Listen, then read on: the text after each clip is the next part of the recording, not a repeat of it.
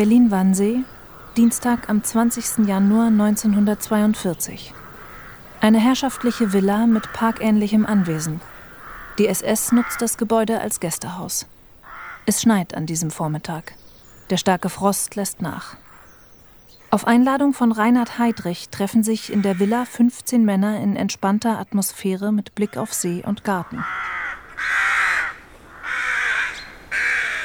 Ursprünglich war für den 9. Dezember eingeladen worden, aber die veränderte Kriegslage erzwingt eine Verschiebung.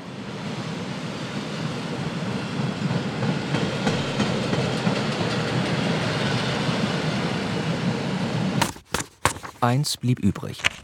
Die Wannsee-Konferenz und der Fund der Geheimakte Endlösung. Feature von Thomas Fitze. Ich will heute wieder ein Prophet sein.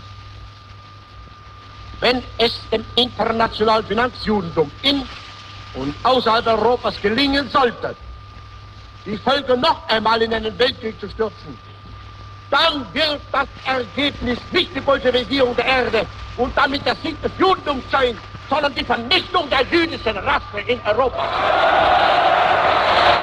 Diese Prophezeiung verkündete Adolf Hitler fast drei Jahre vor der Zusammenkunft der 15 Männer in der Wannsee-Villa. Jetzt, zum Zeitpunkt des entspannten Treffens am See, wütet der Krieg rund um den Globus an allen Fronten. Mit dem Überfall der Wehrmacht auf die Sowjetunion am 22. Juni 1941 hat das deutsche Militär damit begonnen, Hitlers Prophezeiung in die Tat umzusetzen.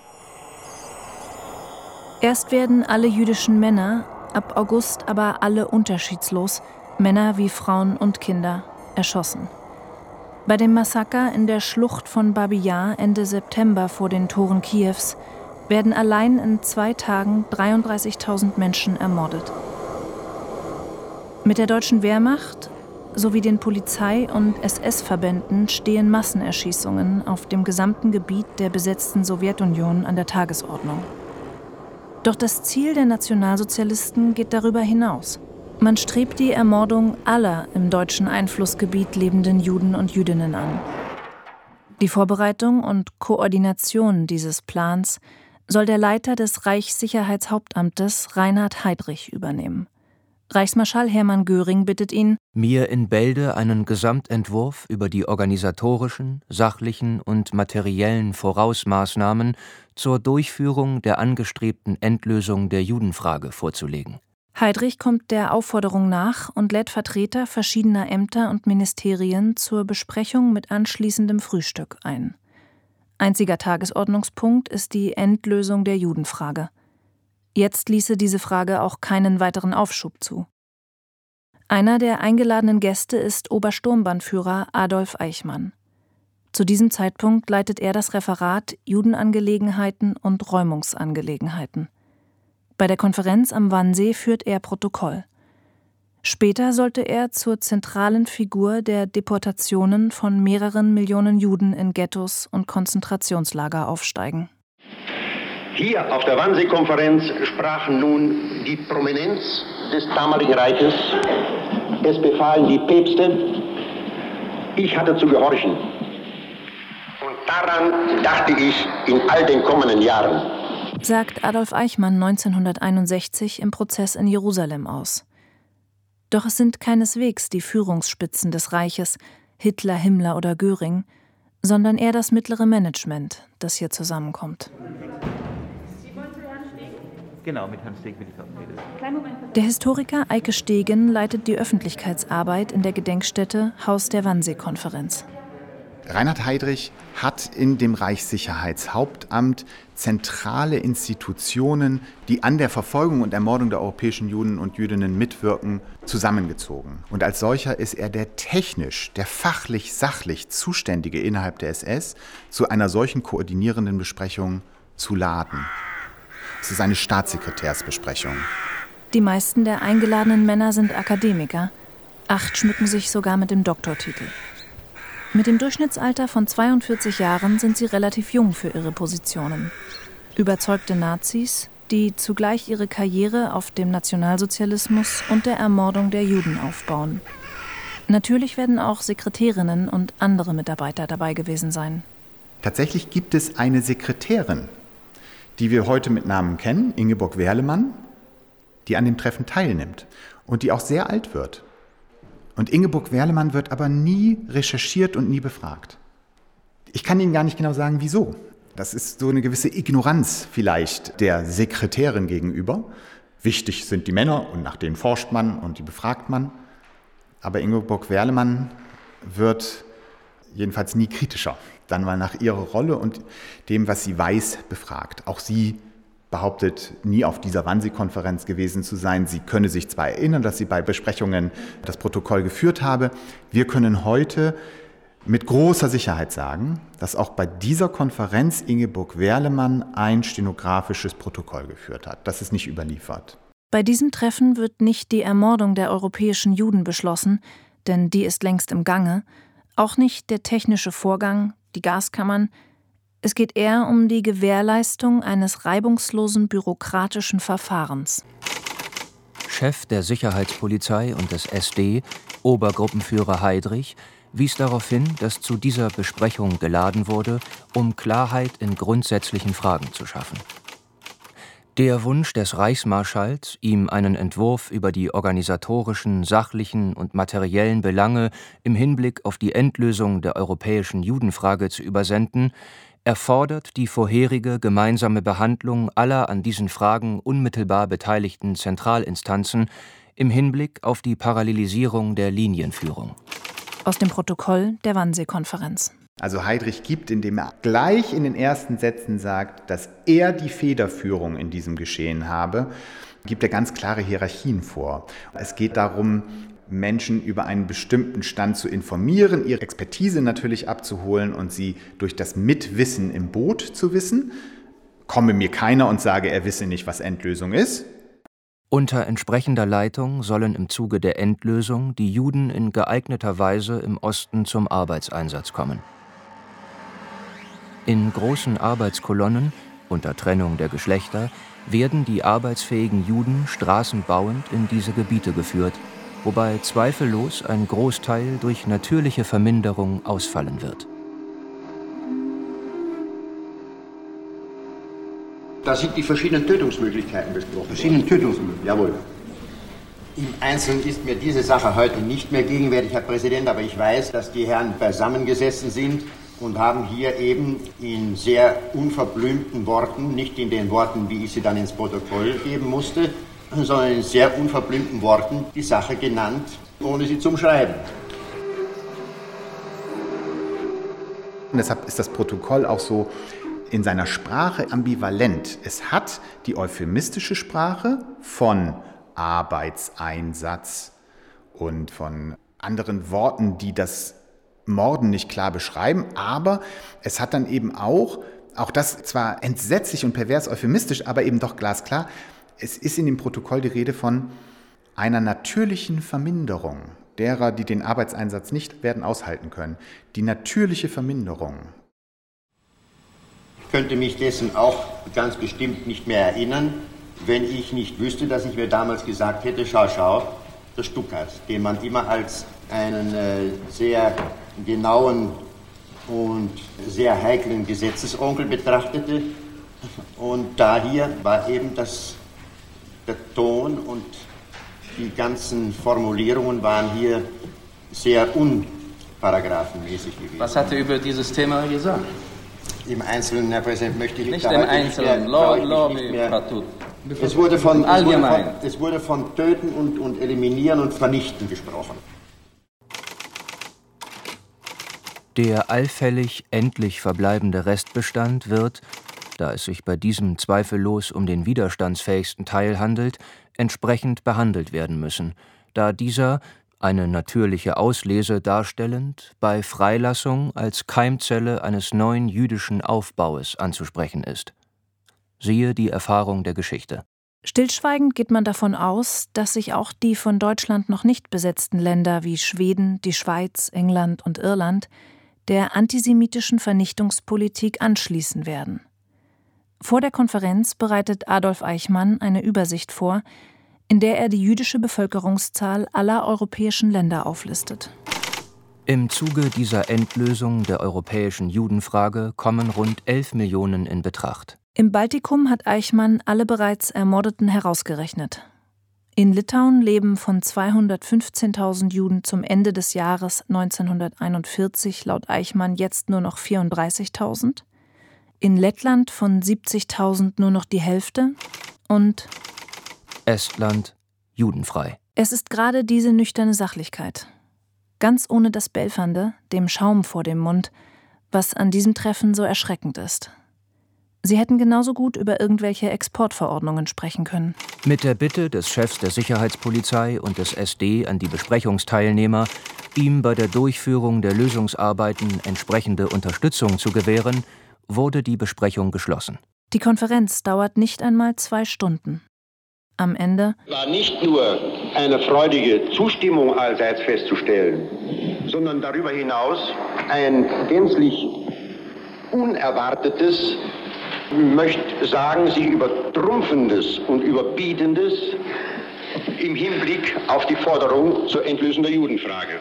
Zum Schluss bleiben noch Heydrich, Gestapo-Chef Heinrich Müller und Adolf Eichmann zusammen. Ähm, jetzt äh, müssen Sie mal erklären, warum nach der Konferenz ausgerechnet die drei Männer Heydrich, Müller und Eichmann zusammengeblieben und gefeiert haben. Nur gefeiert. Heid Heiderich und Müller verstehe ich. Warum Eichmann? Adolf Eichmann, dem es gefallen hatte, als Zar der Juden genannt und noch mehr gefürchtet zu werden, trat in Jerusalem vor Gericht in einer neuen Rolle auf, als serviler Befehlsempfänger. Wir drei alleine gewesen und es war niemand mehr da. Da gab Heidrich bekannt, wie er das Protokoll aufgefasst zu wissen wünscht. Und nachdem er diese Punkte bekannt gegeben hatte, dann wurde von diesen Angelegenheiten nichts mehr besprochen, sondern ich wurde gebeten, ein Glas Cognac zu trinken oder zwei oder drei. So kam das. Eichmann verfasst das Ergebnisprotokoll, das im März an alle Beteiligten verschickt wird. 15 zusätzliche Exemplare verschickt er an weitere Ministerien und Ämter. Das Ziel der Besprechung? Die enge Parallelführung aller Verwaltungen unter Federführung von Reinhard Heydrich ist erreicht worden. Doch jede Behörde wird später auf ihr Mitspracherecht bei diesem komplexen Unterfangen pochen. So auch das Auswärtige Amt. Seitens der beteiligten Ressorts ist es so, man akzeptiert diese Vorherrschaft Heydrichs. Es wird klar, wer ist eigentlich zuständig fürs Morden. Und Heydrich will es sein. Aber gleichzeitig behält man sich für das jeweilige Ressort sozusagen Einspruchsrechte vor. Der Historiker Martin Kröger. Das Auswärtige Amt sehr klar für ausländische Juden, deren man in den besetzten Gebieten habhaft wird. Das Reichssicherheitshauptamt fragt ja dann immer, wir haben in Frankreich 6000 erfasste Juden, die sollen nach dem Osten deportiert werden. Hat das Auswärtige Amt da Einsprüche gegen, Bedenken gegen? Und das Auswärtige Amt hat die nicht.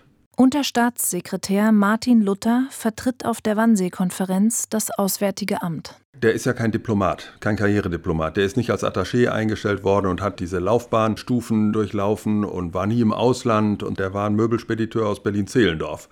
Und die Ribbentrops hatten an dem Narren gefressen und so kam der überhaupt in die Verwaltung. Der hatte eigentlich kein ursprüngliches Thema im Haus. Und dann sucht man sich eins. Wenn man so ein Machertyp ist, ein Managertyp ist, wie der Luther wohl war, ein Tatmensch, der anpacken konnte, der griff sich dann so ein Thema, ein Karrierethema. Und da lag die Judenfrage sozusagen für ihn auf der Straße. Das politische Archiv des Auswärtigen Amtes ist im Gebäude der ehemaligen Reichsbank untergebracht. Die Akten des Auswärtigen Amtes lagern in den alten Tresorräumen im Keller – der drei Geschosse unter die Erde führt. Der Lastenaufzug ist noch aus dem Jahr 1940, als das Gebäude erbaut wurde. Auch die Akten von Martin Luther liegen dort. Zum Zeitpunkt der Wannsee-Konferenz ist er 46 Jahre alt. Im Gegensatz zu den anderen besitzt er keinen akademischen Grad, noch nicht einmal das Abitur. Aber er ist ebenso tatkräftig wie skrupellos. Das Dritte Reich bietet Männern wie ihm ungeahnte Aufstiegsmöglichkeiten. In nur knapp drei Jahren gelingt ihm der Sprung auf den Posten eines Unterstaatssekretärs. Wie er seine Arbeit aufgefasst und betrieben hat, unterscheidet sich auch durchaus vom Rest. Der muss natürlich Vermerke, Aufzeichnungen in der Form halten, wie das im Amte üblich ist, aber dafür hat er seine Hofräte. Die wissen, wie das geht. Und wenn er selber aktiv wird, dann nimmt er seinen rot-blauen Stift, so eine eigentümliche Farbe, und schreibt quer über die Dokumente in großen Buchstaben, was er dekretieren möchte. Rademacher geht zu der Konferenz oder schreibt dem Heidrich, dass ich komme. Das ist sehr untypisch für die Art und Weise, wie Vorgesetzte im Auswärtigen Amt ihre Verfügungen machen. Das wird dann eher am Rand geschrieben, aber Luther schreibt groß quer rüber. Heidrich hatte mit Luther genau den richtigen Mann im Auswärtigen Amt, der nicht nur dafür sorgen würde, dass in besetzten wie verbündeten Ländern die Deportationen energisch vorangetrieben würden, sondern auch an den eigentlich verantwortlichen Stellen im Auswärtigen Amt vorbei.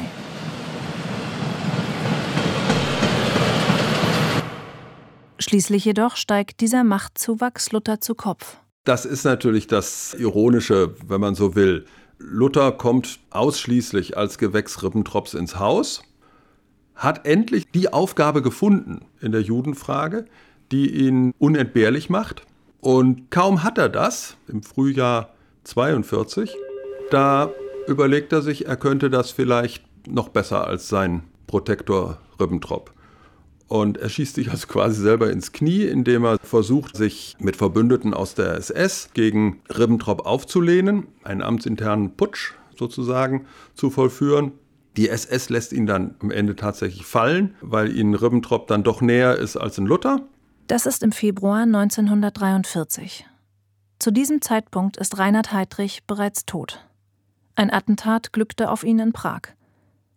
Und Luther kommt nach seinem missglückten Putschversuch als privilegierter Schutzhäftling ins KZ Sachsenhausen.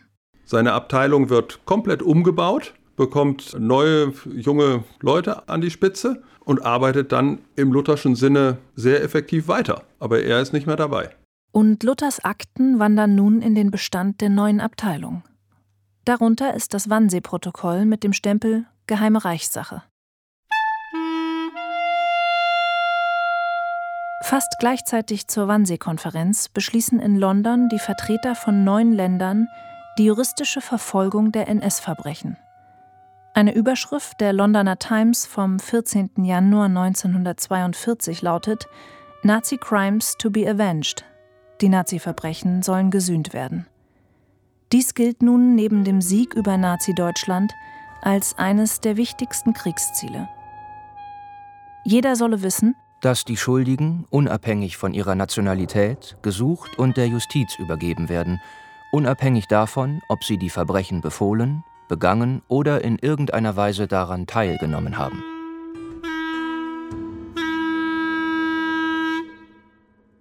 Nach den Berichten über die Massaker an der Zivilbevölkerung erreichen jetzt auch die ersten Nachrichten über die geplante Massenermordung der europäischen Juden die freie Welt. Die ersten Informationen über den Holocaust, zuverlässigen Informationen, die kamen erst dünn, aber dann dicker im Jahr 1942. Robert Kempner. In den Nürnberger Prozessen wird er erst als stellvertretender Hauptankläger, dann als Chefankläger auftreten. Bis zur Machtergreifung der Nazis hatte er im preußischen Innenministerium als Justiziar der Polizeiabteilung gearbeitet.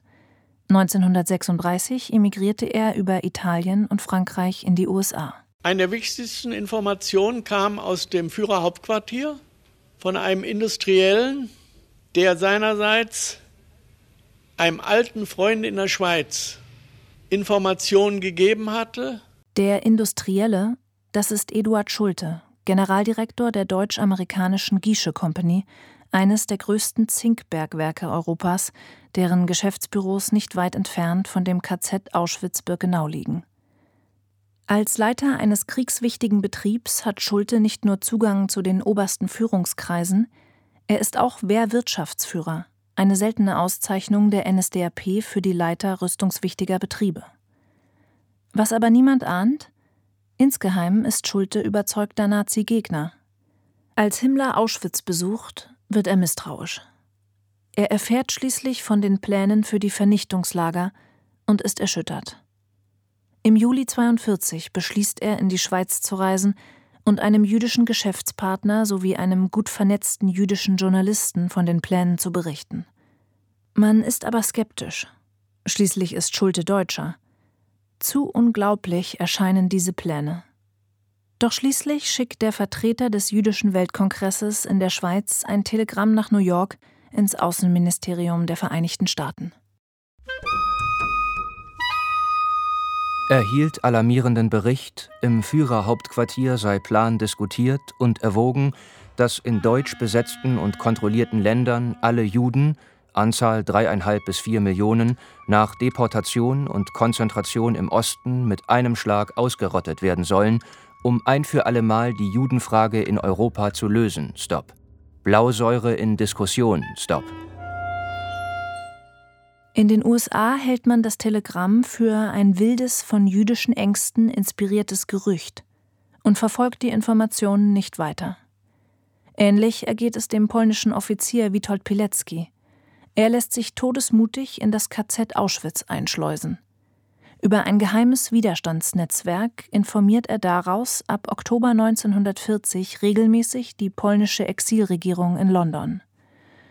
Es handelt sich allerdings um das sogenannte Stammlager Auschwitz und nicht das spätere Vernichtungslager Auschwitz-Birkenau. Im Frühjahr 1943 kann er fliehen und berichtet detailliert. Und auch diese Informationen dringen nicht durch.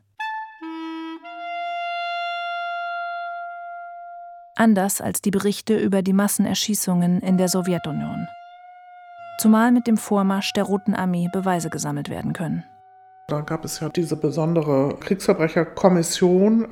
Während des Vormarsches nach Westen haben die ja nicht nur die Konzentrations- und Vernichtungslager befreit und dort Filmaufnahmen hergestellt. Annette Weinke, Historikerin, spezialisiert für die NS-Strafverfolgung und im Beirat des Hauses der Wannsee-Konferenz. Aber beim Vormarsch hat man eben sich schon bemüht, die Reste der noch nicht vernichteten Beweismittel zu sammeln und zu sichten. Und das in alles in sehr, sehr kurzer Zeit.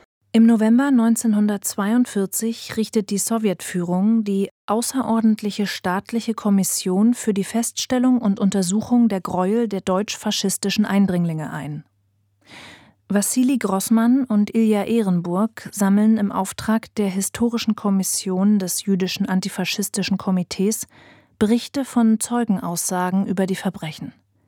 Diese Kommission ermittelt unter den Kriegsgefangenen und führt im September 1943 einen ersten Prozess. In London wird die UN Commission for the Investigation of War Crimes gegründet. Die Initiative geht vor allem von der polnischen sowie tschechischen Exilregierung aus.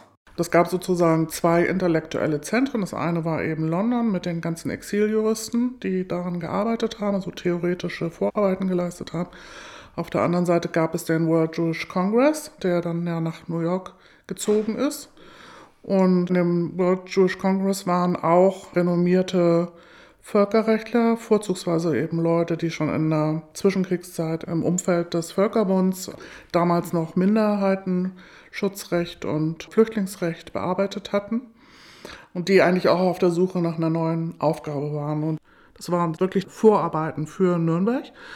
Und das andere ist eben, dass man natürlich dabei bei der Gelegenheit auch individuelle Täter schon identifiziert hat und das dann auch weitergegeben hat an die UN-Kriegsverbrecherabteilung.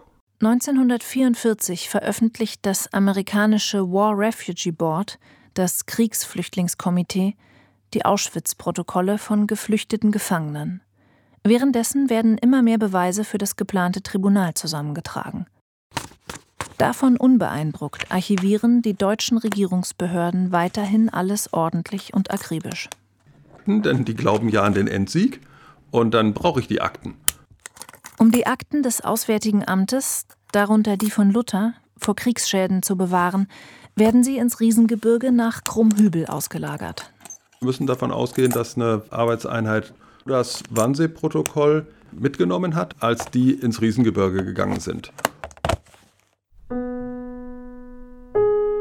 Die Rote Armee steht schließlich vor Berlin.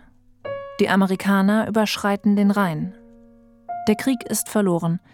Es ist nur noch eine Frage der Zeit. Und allen ist klar, man wird sie zur Rechenschaft ziehen. Viele hochrangige Nazis versorgen sich inzwischen heimlich mit neuen Papieren. Für die Behörden und Archive gilt jedoch weiterhin durchhalten. Es gibt keinen Befehl des Staatssekretärs oder des Reichsministers, bestimmte Akten auszusortieren, getrennt zu halten, zu einem wie auch immer definierten Zeitpunkt zu vernichten. Auf der amerikanischen Seite ermitteln aber auch schon Leute, die sich im deutschen Aktenwesen bestens auskennen, so wie Robert Kempner. Im Winter 44, 45 war ich von dem Verteidigungsministerium und dem Justizministerium bereits aufgefordert worden, den Entwurf einer Anklage gegen den früheren Reichsmarschall Hermann Göring zu machen. Er wurde dann auch dem Präsidenten vorgelegt. Und man wunderte sich, wie viele und wie weitgehende Verbrechen ihm schon aufgrund von Dokumenten und aufgrund des Materials, das ich hatte, nachgewiesen werden konnte. Und der Prozess als solcher, das internationale Hauptkriegsverbrechertribunal, war eben in erster Linie ein Dokumentenprozess. Also das ist auch wichtig, dass man gerade wegen dieser Problematik möglicher Glaubwürdigkeit, also die Zeugen hatten da keinen besonders hohen Status, muss man sagen. Und deshalb hat man versucht, den Prozess als Ganzen auf deutschen Dokumenten aufzubauen. Deshalb sucht man fieberhaft nach schriftlichen Beweisen, so etwas wie einen Führerbefehl zur Ermordung der Juden.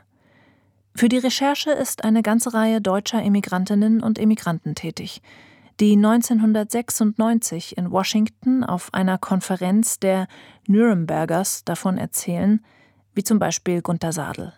There was a certain amount of German underground er verließ Berlin noch im letzten Moment und war ein Spezialagent des amerikanischen Geheimdienstes OSS.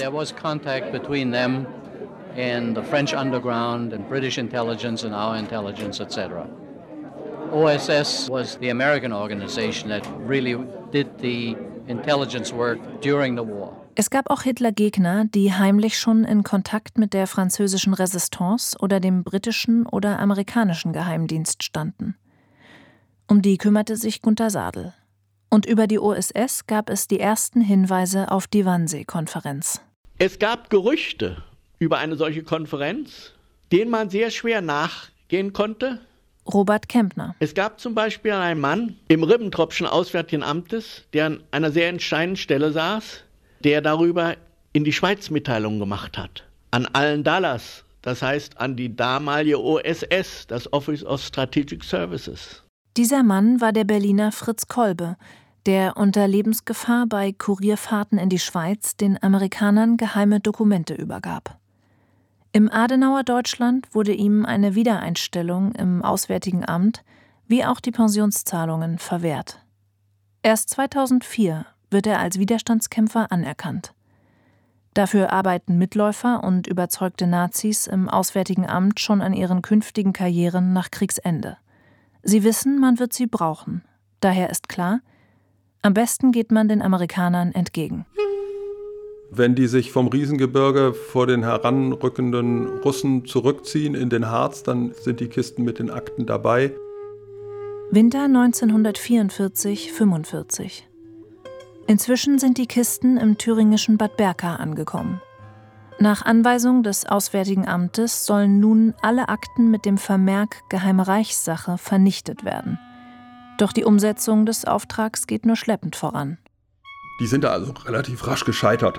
Papier verbrennen ist gar nicht so leicht. Also eine Vernichtung im großen Stil hat es nicht gegeben. Und die Akten sind von den Amerikanern gefunden worden. Mai 1945. Der Krieg ist zu Ende. Sechs Millionen Juden sind in den Lagern oder bei den Massenerschießungen ums Leben gekommen. Insgesamt zählt man mindestens 60 Millionen Kriegstote. Adolf Eichmann taucht in US-amerikanischen Gefangenenlagern in der Menge unter und verwandelt sich erst in Adolf Karl Barth, dann in Otto Eckmann.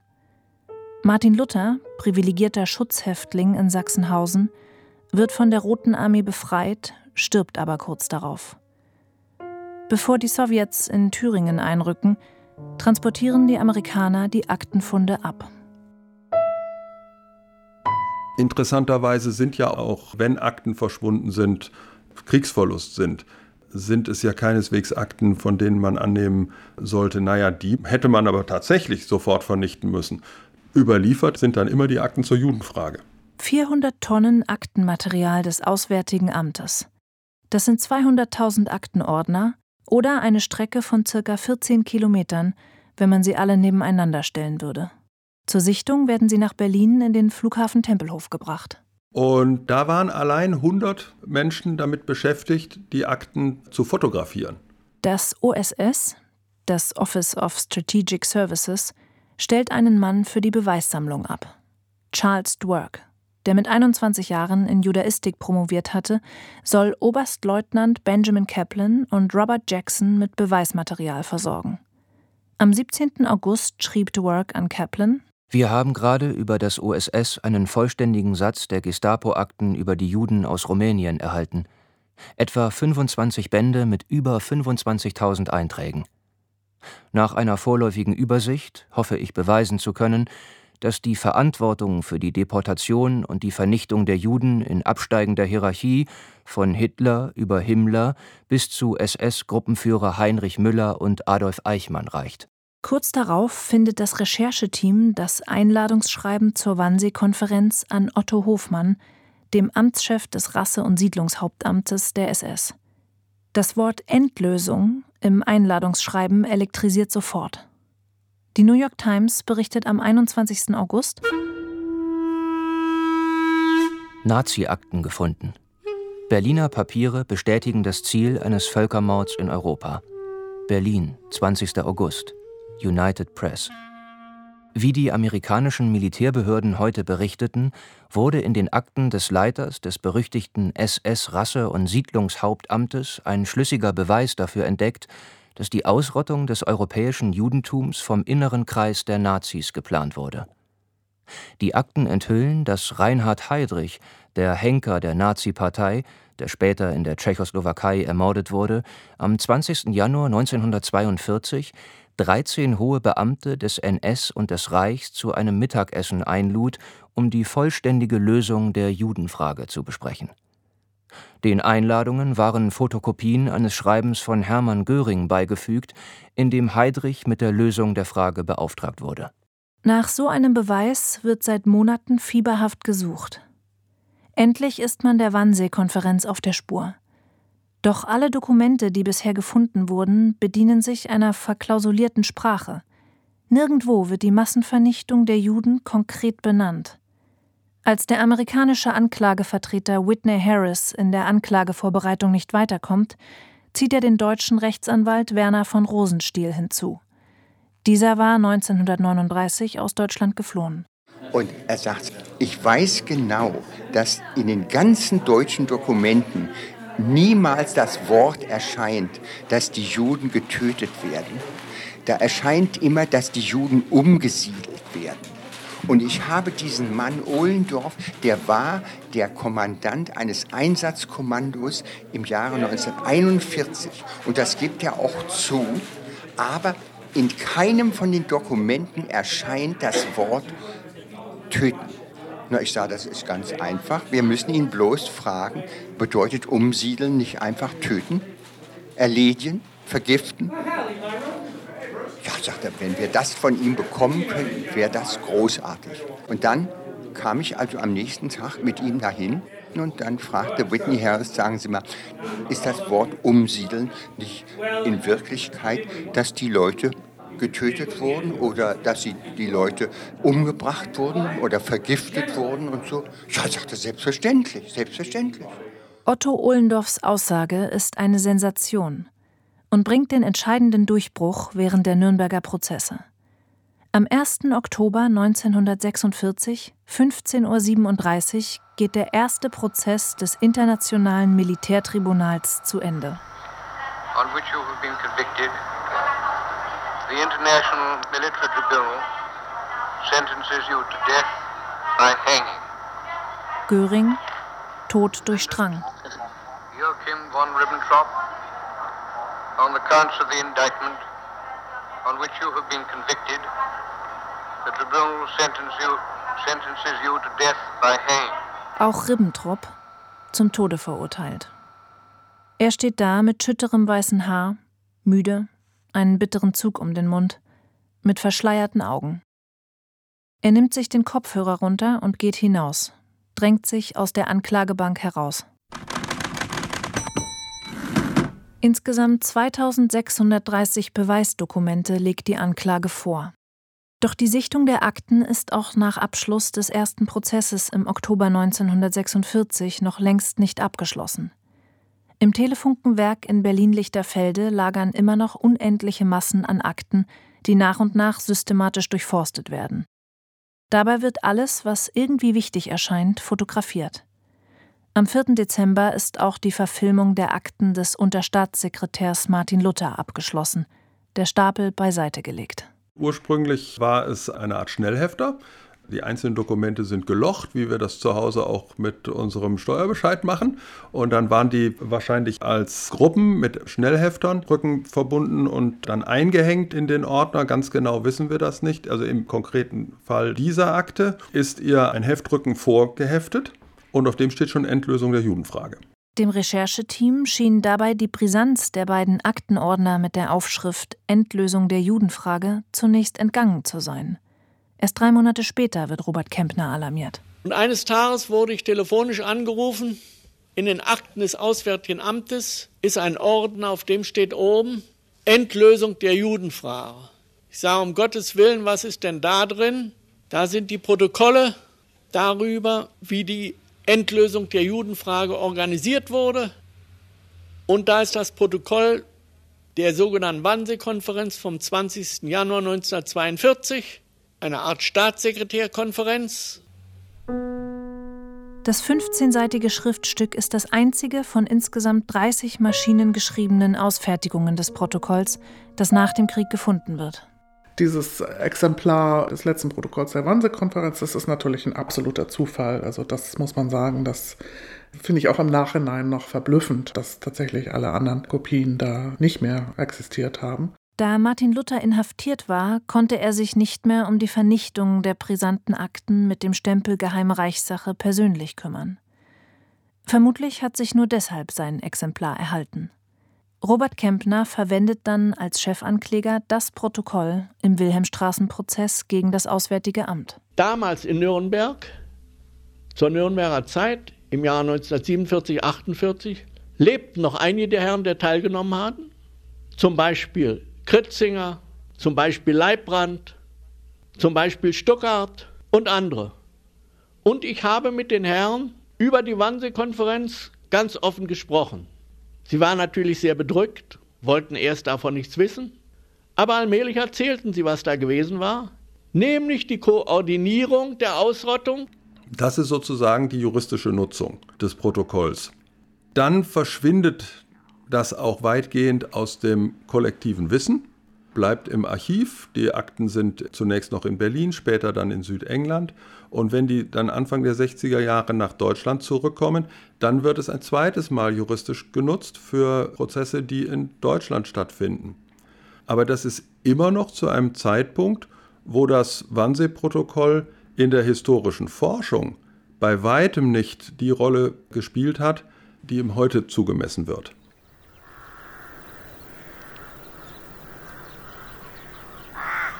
Für die Forschung gilt das Wannsee-Protokoll als zentrale Quelle für die Planung der Judenvernichtung. Das Dokument zeigt, wie die sogenannte Endlösung auf der Wannsee-Konferenz in ein ordentliches bürokratisches Amtsgeschehen unter Einbeziehung aller zivilen Behörden verwandelt wird. Der Massenmord als bürokratischer Amtsvorgang mit ordentlichem Aktenzeichen. Und das Ganze auf einem recht kurzen Treffen mit Frühstück, so als handele es sich um eine x-beliebige Verwaltungsbesprechung. Den einen geht es dabei nur um ihre Karriere, den anderen darum, wer das Sagen hat. 15 Männer im besten Alter. Interessant ist in diesem Zusammenhang, dass niemand wegen der Teilnahme an der Wannsee-Konferenz etwa in Nürnberg verurteilt worden ist. Dafür musste Eichmann nach Jerusalem entführt werden, damit wir mehr über die Wannsee-Konferenz erfuhren von einem der Teilnehmer. In Deutschland hat ein solcher Prozess nicht stattgefunden. Und vor deutschen Behörden hat ein solcher Prozess nicht stattgefunden. Und das ist schändlich. Von den 15 Männern der Wannsee-Konferenz waren 1945 sechs bereits tot. Zwei wurden hingerichtet, als dritter Adolf Eichmann 1961. Drei sterben in den ersten Nachkriegsjahren, ohne jemals schwerwiegender belangt zu werden. Und weitere drei verbringen einen schönen Lebensabend bis in die 80er Jahre. Und ich zeige Ihnen jetzt ein Dokument von einem Teilnehmer der Wannsee-Konferenz, der verstarb als letzter 1987. Und seine Familie setzt ihm eine Traueranzeige, wo im Untertitel steht, er starb nach einem erfüllten Leben zum Wohle aller, die in seinem Einflussbereich waren. Eins blieb übrig.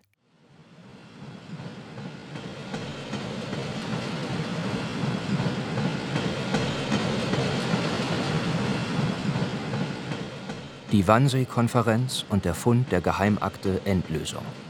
Feature von Thomas Fitzel. Es sprachen Luise Wolfram und Timo Weißschnur. Ton Martin Scholz und Katrin Witt.